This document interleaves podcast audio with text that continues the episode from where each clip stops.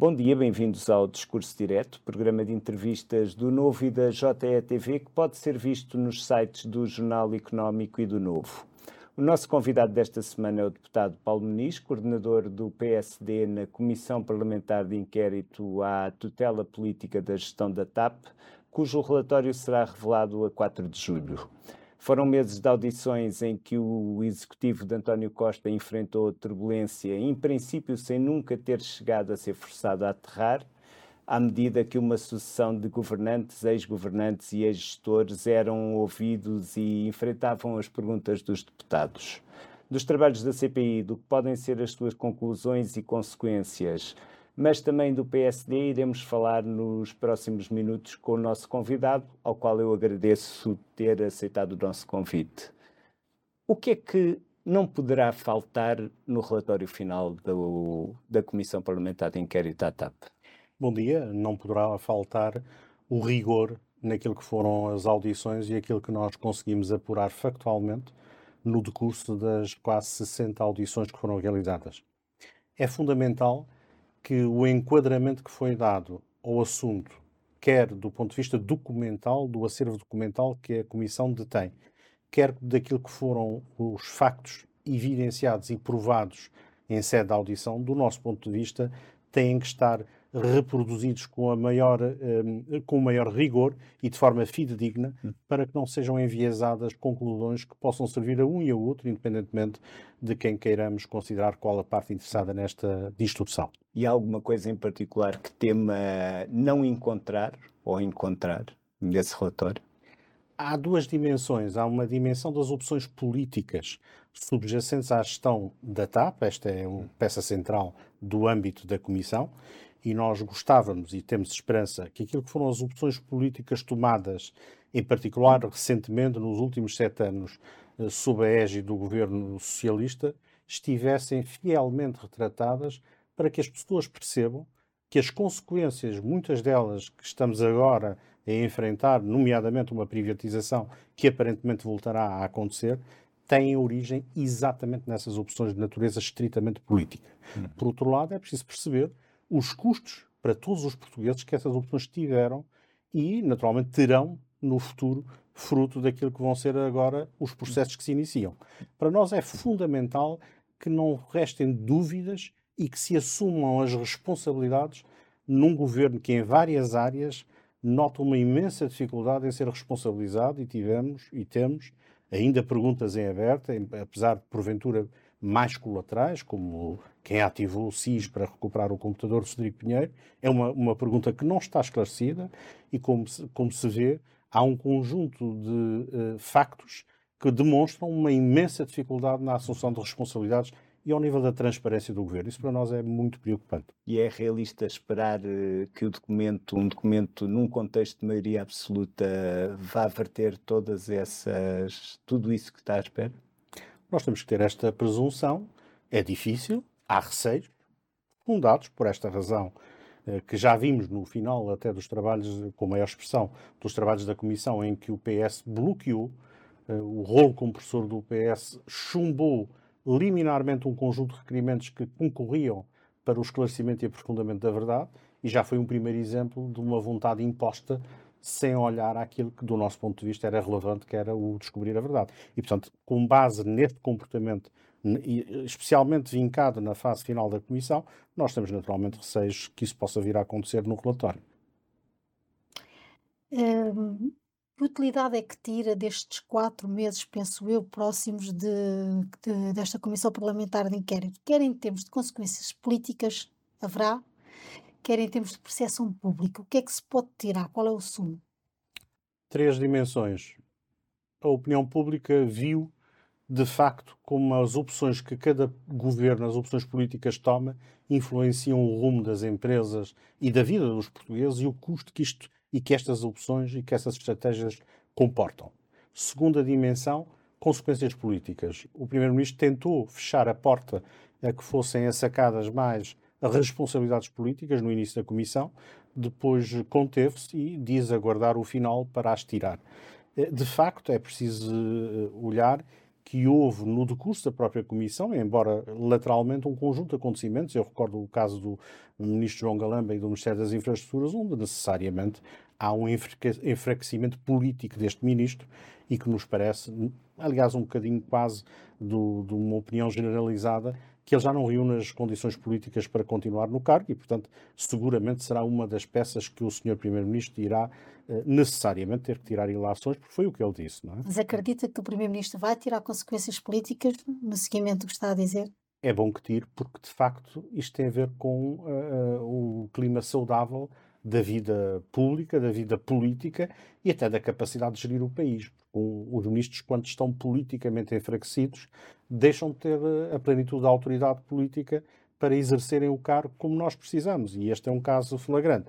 Mas falta uma outra dimensão que, que julgo que emerge desta comissão, que tem a ver com a organização do sector público e empresarial. A TAP, porventura, é das maiores, se não a maior empresa e uma das mais importantes do sector público e empresarial português, e nós vimos como é que é gerida, do ponto de vista da relação governo uh, acionista e empresa pública, a companhia, através do WhatsApp, com uma ingerência no dia a dia absolutamente incompreensível. Uh, Veja-se o caso de, do desvio do RU ou a alteração do RU do Sr. Presidente da República, veja-se o próprio Secretário de Estado participar na resposta que dá ao próprio governo, ao seu ministro e ao ministro das Finanças. Isto são situações que não se admitem numa governança e num relacionamento saudável entre o Estado enquanto acionista e uma empresa pública da dimensão da TAP. E provavelmente, e achamos, que esta também é uma lição e uma ilação a tirar-se. Há aqui uma oportunidade de melhorar e muito o modo de relacionamento entre o Estado e as empresas de, das quais ele é acionista. É preciso nunca esquecer que a função de acionista é uma e a gestão diária e corrente da companhia é outra. Eh, não estão desligadas, mas cada um tem o seu papel e não se pode confundir o Estado com o partido que suporta o governo. Se tivesse que fazer um balanço em termos quantificativos, vamos tentar quantificar aqui um bocadinho a teoria. Esta comissão de inquérito trouxe-lhe mais esclarecimentos, até na sequência do que está a dizer, ou, ou mais dúvidas? Ficou ainda com mais dúvidas? Eu ouvi ao longo desta comissão um discurso muito do Partido Socialista perigoso, que foi tentar pensar a imagem que se estava a discutir pouco a TAP. Isso não é verdade.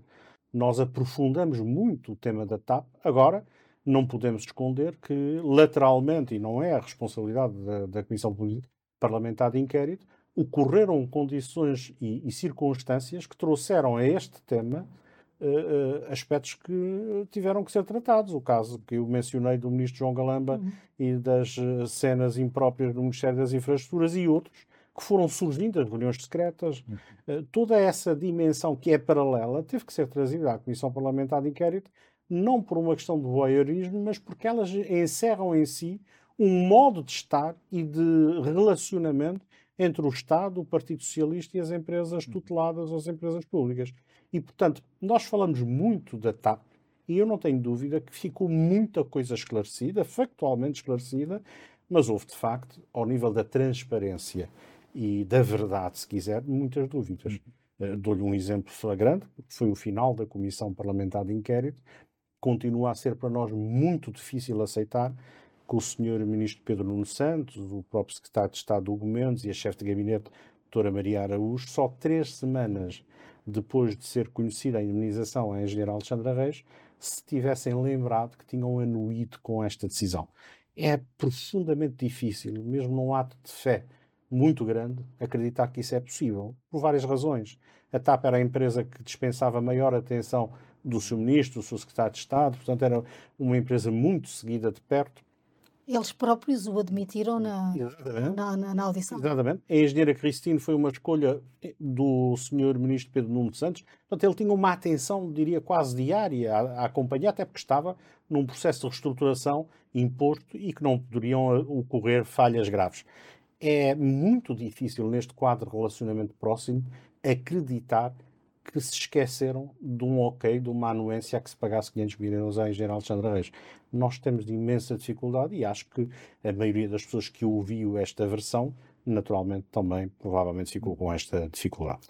Mas, paradoxalmente, o foco nos incidentes no Ministério das Infraestruturas, na recuperação do portátil do, do ex-adjunto Frederico Pinheiro, exonerado telefonicamente, paradoxalmente não podem ter sido uma benéfica para o governo ao afastar o foco das questões mais diretamente ligadas aos resultados e à gestão da TAP? Este era um risco que estava subjacente, mas nós não poderíamos nunca deixar de tratar, em sede de Comissão Parlamentar de Inquérito, a questão do computador e do assessor, uh, o Dr. Rodrigo Pinheiro, até porque, repara, era neste computador, e é neste computador que nós sabemos que estão notas fundamentais de reuniões que tinham a ver com a TAP, que é o objeto da Comissão Parlamentar de Inquérito. E há também uma preocupação que nós eh, fizemos nota várias vezes desta informação ser devidamente acautelada e preservada porque pode ser informação no futuro muito útil ou tal aprofundar de questões que possam ainda não ter ficado respondidas. Uhum. Nós não podemos deixar de fora esses episódios recambulescos, porque eles de facto lidam com aspectos que são centrais àquilo que era o nosso trabalho. E esta foi a grande dificuldade desta Comissão Parlamentar de Inquérito, foi aprofundar os factos relativamente ao CERN, à TAP, e fizemos. Uhum. E existe muita informação que foi apurada, mas concomitantemente tivemos que lidar com aquilo que é o dia a dia do governo e que a maioria dos portugueses desconhecia, que era uma confusão permanente, que era uma balbúrdia permanente naquilo que nós achávamos que nem uma pequena empresa tinha uma gestão uh, a este nível de informalidade e a este nível de desplicência. Conseguiria antecipar no início dos trabalhos que João Galamba poderia ter mais protagonismo do que Pedro Nuno Santos ou Fernando Medina? Sabe, eu, esta comissão foi uma comissão caixinha de surpresas num conjunto de aspectos desse ponto de vista. Dou-lhe o exemplo de, de termos eh, no decurso da audição à engenheira Cristine descoberta a reunião secreta, que era uma coisa uhum. que achávamos impensável, porque isto toca aquilo que é de mais sensível uhum. na função de escrutínio do Parlamento, haver uma reunião na véspera ou nas vésperas para, de algum modo, preparar a audição que iria ocorrer, isso parece-nos algo. Aliás, o Sr. Presidente da Assembleia da República foi muito perentório a condenar esta circunstância, assim como o Ministro João Galamba era algo que nós não estávamos naturalmente à espera de uhum. cenas de pancadaria e toda aquela confusão no Ministério da República, é, porque aqui é, é, o que nós também apuramos e esses factos que e bem menciona tem muito a ver com a decência da gestão da, da, da causa pública. Os portugueses confiam no governo, confiam nas instituições e não estão à espera que elas se comportem desta forma. Eh, esta Comissão Parlamentar de Inquérito veio expor um conjunto de debilidades de funcionamento institucional que nós não, não gostávamos que tivesse sido o caso. Isto é, digamos que é um bocadinho uh, triste, se quiser, nós percebemos que estas situações ocorrem naquilo que são as instituições da República e que os portugueses confiam. E curiosamente acabaram por decepcionar um português em particular, o Presidente da República. O Sr. Presidente da República naturalmente também fez uh, o seu papel do nosso ponto de vista e alertou e sinalizou em vários momentos o seu desagrado, porque acompanha com proximidade naturalmente todos esses trabalhos e, e não gostei, não, nós não gostamos particularmente de o ver também envolvido naquela infeliz circunstância de um voo, por ser o Sr. Presidente da República, há que haver um resguardo particular e um cuidado especial nestes casos, e portanto esta circunstância não foi suficiente para que aquela infelicidade do conteúdo de um mail eh, que deixa transparecer uma intenção, de, digamos, eh, de manipular a vontade, ou se quiser, a graça do Sr. Presidente da República foi algo que nós vimos com grande, com grande tristeza, porque as instituições devem se relacionar e devem pautar-se com princípios que não são seguramente estes eh, que nós temos vindo a desfilar, eh, a ver desfilar nesta Comissão. A determinada altura do, do, deste processo, do, do, da Comissão de Inquérito, disse que achava que o Ministro Fernando Medina era uma peça-chave. Depois de o ter ouvido, continua a achar que ele foi uma peça-chave? absolutamente chave. O, uh, é preciso situar no tempo dos acontecimentos. O ministro Fernando Medina entra no fim do processo, na medida em que, como sabe, ele não era ministro à data da maioria destas circunstâncias. Mas ele tem uma função, primeiro, importantíssima. É, de acordo com o nosso sector público empresarial, é o Ministro das Finanças, se quiser o Ministério, que, do ponto de vista uh, da função acionista no sector empresarial, uh, do Estado representa esta função acionista. E acontece que uh, nós vimos todos no dia 6 de março à tarde uma conferência de imprensa simultânea entre o Ministro das Finanças, Fernando Medina, e o Ministro com o sector dos transportes ou das infraestruturas, João Galamba, em que há o despedimento pelas televisões da senhora Presidente Executiva e do senhor Presidente do Conselho de Administração da TAP. Mas há inclusive o anúncio do sucessor, que é o atual presidente executivo eh, da TAP. E, portanto, houve ali, efetivamente, um despedimento através das televisões e, de acordo com o que foi dito, um despedimento por justa causa. Estranhamente, poder-se-ia ter uh, utilizado outra figura que está prevista no Estatuto, no estatuto do Gestor Público, que é, uh, por conveniência uh, de serviço, haver esta dispensa, ou este despedimento, se quiser. E, portanto, ao assumir aquela figura de despedimento por justa causa e anunciar o sucessor, toda a gente percebeu que aquilo de facto foi um despedimento através da televisão. Agora há uma tentativa, como vimos na audição, de, digamos, dourar a circunstância e dizer que aquilo era uma intenção. Bom, o que aqui é importante é que para nós, uh, novamente, o ministro Fernando Medina aqui tem uma intervenção que pode ser desastrosa para todos os portugueses. Se porventura houver litígio em tribunal e se a senhora engenheira Cristine for uh, uh, favorecida no sentido de, de lhe ser favorável a decisão e vir a receber uma imunização de 3 ou 4 milhões de euros, são todos os portugueses que vão pagar por este erro, por esta precipitação, por, esta, por este querer rapidamente encerrar um assunto político com uma atitude que nos vai sair do bolso. Não ficou então convencido na audição do ministro Fernando Medina de que havia um suporte uh, suficiente para uh, admissão. Pelo contrário, eu, o Sr. Ministro Fernando hum. Medina, não só na audição, já o havia feito antes, disse que o único suporte jurídico que tinha era o relatório da Inspeção-Geral de Finanças. Ora, a Inspeção-Geral de Finanças, com o devido respeito, é tutelada pelo Sr. Ministro das Finanças e, portanto, desse ponto de vista, tem aí, eh, levanta questões que nós já colocamos e que nos parecem muito sensíveis, muito sensíveis, e sendo só esta a segurança jurídica que o Sr. Ministro disse ter, ainda mais uh, dúvidas, ainda mais receios nós temos que, de facto, esta, uh, este despedimento online não esteja suficientemente blindado do ponto de vista jurídico e possa vir eventualmente a representar para os portugueses 3 ou 4 milhões de indemnização à senhora Engenheira Cristina. É uma espada de Damocles que fica por cima, pender por cima do governo? inquestionavelmente, pelo menos do Sr. Ministro Fernando Medina, ele terá que assumir essa responsabilidade caso uh, venha a ser este o desfecho. Uh, julgo que aí é das situações mais claras da assunção de responsabilidade política, uh, que enfim, que não, que é quase tão evidente que dispensa considerações. E aí, sendo, tendo a ver com os tempos da justiça, é uma bomba ao retardador. Sim, há justiça o que é da justiça, há política o que é da política, mas esta relação é absolutamente direta e tem que ser assacada, e não há outra forma, politicamente, de não ser assumir na plenitude esta, uhum. essas consequências. Uhum. Esta CPI teria decorrido de forma muito, muito diferente se Pedro Nuno Santos, se Fernando Medina tivessem sido ouvidos noutra altura e não no final?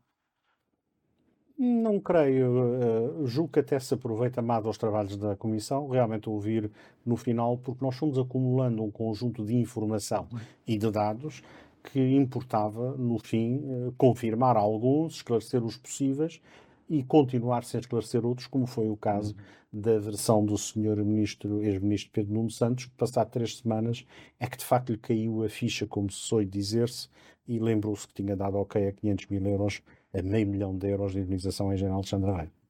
Considera que, que o ex-ministro Pedro Nuno Santos saiu fortalecido da sua audição, em termos políticos?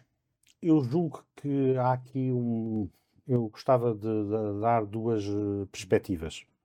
De facto, o comportamento dele neste processo não é um comportamento, do nosso ponto de vista, eh, que traga mais valia política. É alguém que se demite por assumir um, uma circunstância mal conduzida, mas depois tem esta circunstância de três semanas depois de lembrar-se que de facto, que de facto era parte uh, profundamente integrante de toda a decisão por ter dado o ok.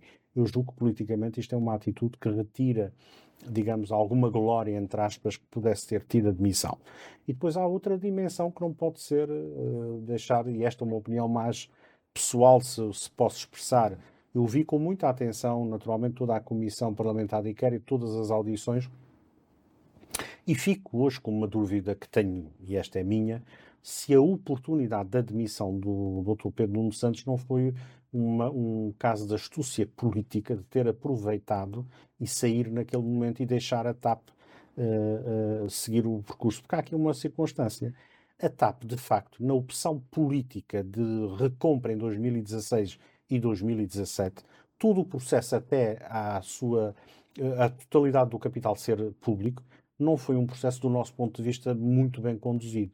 E tanto é que agora vão voltar, aparentemente, a privatizar algo que já estava privatizado, tendo isto custado 3.200 milhões de euros a todos os portugueses. Eu não sei se o Dr. Pedro Nuno Santos queria continuar a acalentar esta esperança ou ter este, eh, esta herança. E acho que ele aproveitou muito bem, e, e astuto, política astuto como é, aproveitou a oportunidade para se livrar de um problema que ele sabia que já não poderia resolver, que é o da TAP, pela alhada que nos meteu a todos e, portanto, foi o momento certo para não ir, uh, para não ficar colado à dificuldade de resolver um problema enorme que ele próprio criou. E para não beliscar o futuro político dele? Exatamente. Esta é a minha leitura pessoal, volto a dizer. Entendo que isto foi a saída airosa que ele quis ter de algo que ele desesperadamente queria sair a todo o custo, porque de facto as opções políticas dele tiveram e estão a ter um custo para o país e terão, independentemente daquilo que vier a ser agora novamente o processo de privatização, e ele não queria ficar colado a isso porque sabia e sabe que isto seria a pior herança para o eventual futuro político que ele aspira. Mas seria assim tão fácil descolar de coisas como a indenização Alexandra Reis, a, a tudo o que está implícito no acordo com David Neilman? muito difícil. Repara, o acordo de David Neilman é, é um caso emblemático. O governo do PSD-CDS fez a privatização em 2015 e nesta privatização havia um acordo de compromissos estratégicos nos quais todas as prestações acessórias, que eram 224 milhões de euros, tinham que permanecer na TAP, na companhia, durante 30 anos. No processo de recompra em 2016-2017, no acordo, no novo acordo para social, foi pelo governo socialista retirada esta obrigação. É por essa razão que o senhor David Neilman sai com 55 milhões de euros eh, no bolso, coisa que não aconteceria se tivesse sido respeitado o acordo para social inicial do governo PSD-CDS. E, portanto, pelo menos já esses 55 milhões são fruto destas decisões políticas do Dr. Pedro Nuno Santos e as outras mais que se verão agora daqui para a frente. E, portanto, ele saiu da TAP, mas a TAP não vai sair dele antevê um processo de elaboração do relatório final pacífico? Nós queremos que seja um processo normal. E normal foi como eu comecei por dizer nesta nossa conversa, é que ele represente e reflita com, da forma mais fidedigna possível aquilo que foram os factos objetivos apurados e que evidencie as responsabilidades de quem tem. E nós temos sempre à partida esta esperança que assim seja, mas com os riscos inerentes ao comportamento que foi o rolo compressor do PS se durante isso não acontecer? Se isto não acontecer, naturalmente nós iremos tomar a nossa posição forte, firme contra esta circunstância e iremos usar todos os instrumentos que também estão previstos e que temos para vincar formalmente a nossa posição. Declarações de voto, um relatório alternativo. Todas estas ferramentas que estão ao nosso dispor e que iremos, obviamente, analisar. Porquê é que o PSD recuou na intenção de avançar com o inquérito protestativo à intervenção do SIS? Como sabe, o SIS, os sistemas de segurança de um país, são, é uma matéria muito sensível, muito delicada e tem que se ter uh, a perícia de, de tratá-la sem beliscar aquilo que é a imagem do próprio país uhum. e dos serviços em si. E essa cautela uh, é tida desde logo quando o PSD quer aguardar respostas sobre a atuação dos serviços de informação e segurança no caso da recuperação do computador, que ainda não temos. Uhum.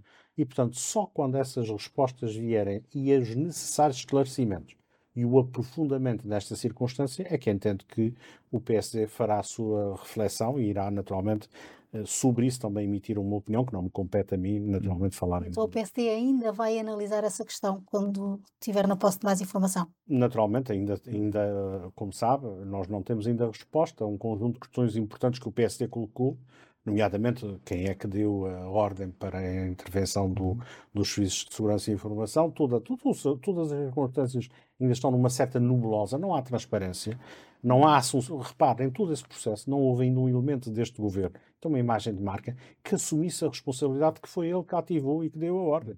Isto é uma imagem. De, este governo não se responsabiliza por nada. Isto é, isto é o PS a ser PS. E, eh, a ideia que passou é que era um assunto morto para o PSD, não é? Não, não é um assunto morto. Aquilo que, evidentemente, o PSD tem que fazer e deve fazer, e julgo que tem feito, é atuar com serenidade e com sentido de Estado numa matéria que é muito sensível.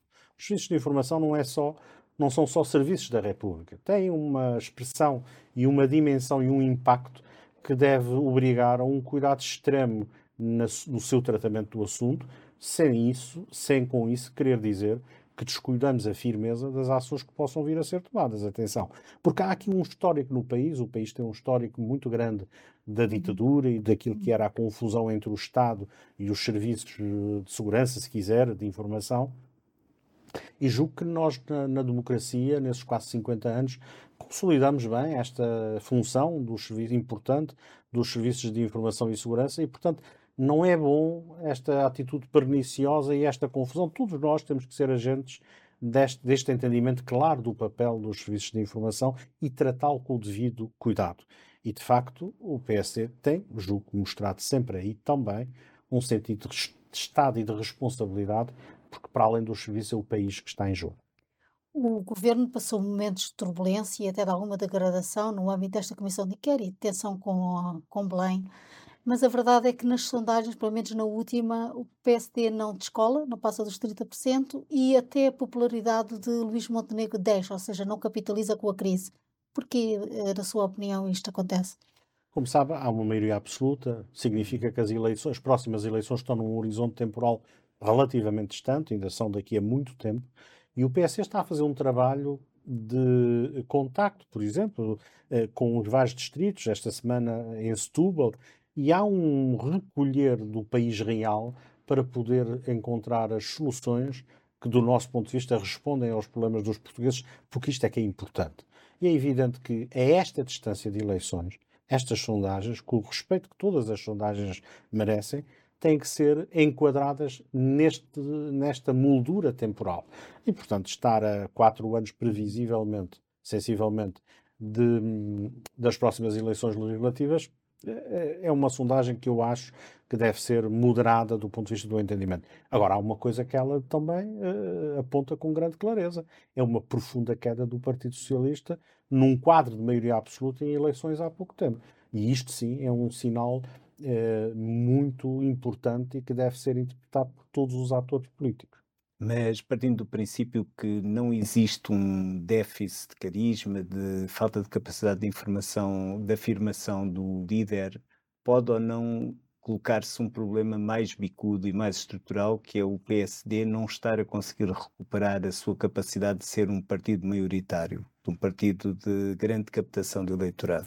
Eu não creio nesta. Era, era uma hipótese, mas não creio nesta versão, se quiser, nesta leitura, porque o, o, PSD faz sempre um trabalho um, de base, ou seja, o PSD está a encontrar as políticas e as soluções que não são o de que não é a solução que vende hoje e amanhã já não vende. Nós estamos estruturalmente, dou-lhe o exemplo da habitação, em que hoje apresentamos um conjunto de soluções que são estruturais para o país.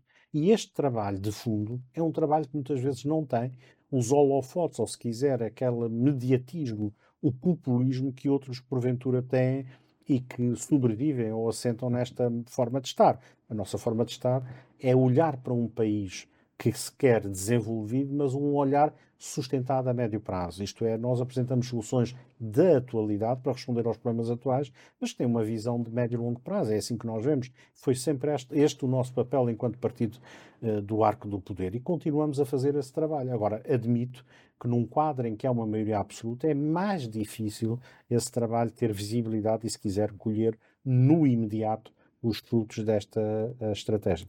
Falou que o partido tem apresentado soluções. A verdade é que alguns históricos, eu podia mencionar aqui alguns, mas vou-lhe dizer, o, o comentador político, o ex-presidente Marcos Mendes, tem insistido muito na ideia de que o que tem que faltar a Luís Montenegro é uma causa, nomeadamente apresentar soluções, uma política alternativa, nomes da sociedade civil que sejam ministeriáveis e alterar um pouco o seu discurso, torná-lo um pouco mais assertivo. Concorda que esteja aqui o segredo de colocar o PSD a cap conseguir captar uh, eleitoral? Os tais 9%, penso eu, que Cavaco Silva falava. Todos estes, todas essas ações que mencionou e bem, todas elas concorrem para consolidar uma posição de, de, vantagem, se quiser, ganhadora do ponto de vista político. Mas eu volto a frisar que há um trabalho de fundo que não se pode esperar que, findas umas eleições, umas eleições há pouco tempo com maioria absoluta, se, se assistisse já a uma mudança uh, dramática, no, bom, no sentido de muito expressiva de vontades uh, diferentes do ponto de vista da opção política, quando ainda faltam três anos, sensivelmente até ao fim da legislatura, e quando as eleições foram há pouco tempo. Há um líder que é recente e que está naturalmente a construir o seu caminho, a sua afirmação, a sua alternativa. Acredito que muitos gostariam e, e até esperavam, eventualmente, que fosse mais rápido. Mas esse é um percurso que tem que ser uh, calibrado também com o, o, digamos, os desafios que vão surgindo e como temos visto, a dinâmica do ponto de vista uh, das áreas onde o PSD tem entrado tem liderado, e dei-lhe o exemplo da habitação, como lhe podia dar outros exemplos onde as afirmações que fazemos são propostas uh, de fundo e que acabam por ser as mais uh, palpáveis. Montenegro, na sua opinião, está no caminho certo, está na linha certa? Está na linha certa, mas o partido todo não pode olhar só para o líder estar no caminho certo. Todo o partido tem que se unir em torno do projeto e trabalhar muito, porque o segredo, como noutras áreas, para o sucesso na política e para resolver o problema dos portugueses é sempre o mesmo: é trabalho, trabalho e trabalho. O facto de toda a liderança do PSD, presidente, vice-presidente, secretário-geral, não terem mandato deputado é um ónus no, no vosso trabalho de oposição? Eu diria que não é um ónus, mas também diria que facilitaria, do ponto de vista da comunicação da mensagem, porque, como sabemos, o Parlamento é o palco privilegiado da ação política no dia a dia. E, e, e, e qualquer um destes nomes tem experiência feita e grande uh, à vontade, e se quiser, uh, conhece bem os cantos do Parlamento. Mas a verdade é que as circunstâncias são essas e há uma sintonia uh, permanente entre aquilo que é a direção nacional do partido e aquilo que são as afirmações políticas que vamos produzindo e vamos exercendo no Parlamento, e desse ponto de vista, digamos que não considero que seja dramático. E, disse-me que as europeias eram um grande desafio, mas o líder do partido, numa entrevista, assumiu que até podia perder por 2%. Essa é uma boa estratégia, passar essa mensagem. O, as europeias, como qualquer eleição, são sempre um, um, desafio importante quando se está a construir a solução. Aliás, foi disso que tivemos a uhum. conversar. É evidente que, uh, cautelosamente, fazem-se leituras a uma distância. As eleições europeias estão a um ano de distância. Fazem-se leituras que podem ter a ver com sinais do momento, mas que, porventura, uh, com o avançar do tempo, possam uh, alterar-se em função daquilo que é o próprio andamento das propostas que o PSD vai fazendo. E, portanto, eu... Mas o líder não deve sempre afastar a possibilidade de, de perder? Uh, repare, uh, a questão é que o líder pode e deve também, em cada momento, fazer as suas leituras e poder comunicar aquilo que é o seu sentir, e isso, se calhar, contrabalança com o embandeirar em arco que vemos na governação socialista, em que nós podemos estar todos a morrer e está tudo sempre fantástico e, portanto, é o paraíso na Terra. E, e se calhar aí é uma, já um, um elemento diferenciador de estar e de comunicar. Um possível um possível acordo do governo PP-Vox em Espanha, que é um cenário plausível nas, nas legislativas antecipadas do próximo mês, coloca ou não pressão sobre o PS no que toca às linhas vermelhas com o Chega? Ao PSD, perdão. Eh, sobre essas questões, eh, naturalmente que o partido já, já se pronunciou, inclusive o líder, e, uh, e a ele cabe pronunciar sobre essas questões estritamente estratégicas e elas estão devidamente definidas e, e, se houver alteração, naturalmente que ele, o nosso líder voltará novamente, se assim for o caso e se isso justificar, a poder comentar estas opções que já foram explicadas do nosso ponto de vista claramente. Senhor é deputado, como é que vê o fato de um par seu, um colega seu, ser colocado numa posição de limbo, em que lhe é retirada a confiança política, em que se diz que não representa a voz do partido e sendo um colega seu de bancada? Há duas dimensões, como colega naturalmente tenho estima, como tenho todos os colegas, e esta foi uma, uma posição muito esclarecida pelo partido e até ainda ontem mesmo pelo líder, e portanto sobre isso não devo comentar mais do que aquilo que já foi estrita e claramente esclarecido pelo presidente do partido. Concorda com a opinião dele? O... Concorda que um deputado uh, não tenha voz, mas tenha voto? As razões foram explicadas ontem e, repare, aquilo que também foi dito foi que o deputado que regressou foi ingressar nas comissões e em tudo o que era as funções que estavam adstritas à colega que estava no lugar da qual ele foi substituir. Portanto, desse ponto de vista, ficou esclarecido. Luís Montenegro tem uma relação estreita com a bancada? Reúne regularmente com a bancada? Sim, nós fazemos reuniões de grupo parlamentar, uh, nem sempre, fazemos as reuniões sempre, mas eu diria que nem sempre, naturalmente, o Presidente está, porque muitas vezes tem outras missões, mas várias vezes tem ido em momentos-chave, quer de votação, quer de discussão de assuntos estratégicos para o país, uh, tem marcado presença e tem se integrado muito na discussão. Como eu disse há pouco, o Dr. Luís Montenegro conhece muito bem a vida parlamentar, é um é um parlamentar brilhante e conhece muito bem os ventos à casa e intrusa-se bem connosco no exercício daquilo que é a atividade parlamentar. E a bancada tem sido mais um apoio ou tem sido mais um obstáculo para o presidente do partido? Eu acho que tem sido sempre um apoio, naturalmente, umas vezes mais felizes, outras vezes menos felizes, mas isso é como em tudo na vida. Às vezes estamos melhor naquilo que é o nosso desempenho, outras vezes, por razões nem sempre uh, estritamente nossas, podemos estar menos bem, mas há sempre, obviamente, uma sintonia. Tenho ouvido algumas coisas que não correspondem à verdade. Agora, de facto, temos Como dias. Exemplo, desculpa. Tem, é isso que estava a dizer, da de sintonia, não é verdade, a sintonia é perfeita. Agora, há momentos, de facto, em que podemos estar menos bem, mas eu acho que isso acontece a todos os partidos e a todas as bancadas, e momentos em que estamos melhor do ponto de vista político. O debate político, o combate político em Parlamento, no Parlamento é um combate sempre com alguma. Uh, algum, algum grau de, de, de, de, variação, ou se quiser de incerteza. Nós às vezes vamos bem preparados e não corre tão bem como esperávamos. Isso não tem nada a ver com sintonia, tem a ver com as coisas são mesmo assim. Faço-lhe apenas uma última pergunta. A, a nova sessão legislativa uh, poderia ou deveria contar com um novo líder parlamentar? O líder atual, como sabe, foi eleito pelos deputados em funções, está mandatado para este efeito, tem trazido à discussão política no Parlamento uma elevação e, um, e, e à discussão política em geral, que é reconhecida por todos, mesmo os opositores, e julgo que, eh, cumprindo o mandato e estando a cumprir o mandato para que foi eleito pelos colegas deputados, deve cumprir, a menos que hajam naturalmente razões que nós possamos entender para que assim não seja. E por último, vou apelando à sua experiência de, de açoriano. Pergunto-lhe até que ponto é que o acordo com o Chega que permitiu a existência do governo de José Manuel Bolieiro é um barómetro perfeito para o mal e para o bem do que poderia acontecer num governo da República.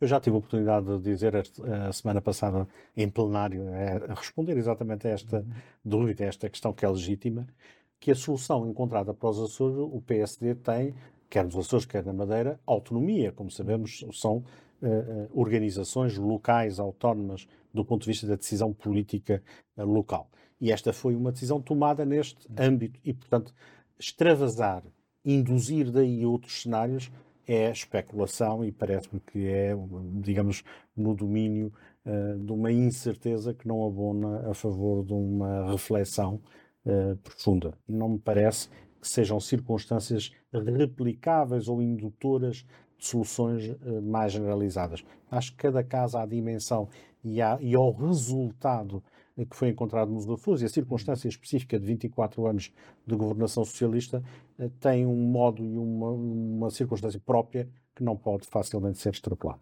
Portanto, 7 ou 10 anos de governação socialista no continente não seriam suficientes para, para replicar esse modelo. Não é só este o fator de análise, tem muito a ver também com o próprio resultado das eleições, isto é, como é que os eleitores uh, espalham, se quiserem, uh, pulverizam os votos e fazem as suas escolhas. Obrigado. Resta-nos agradecer ao nosso convidado. O Discurso Direto volta na próxima semana com mais entrevistas a protagonistas da vida política, económica e social do país.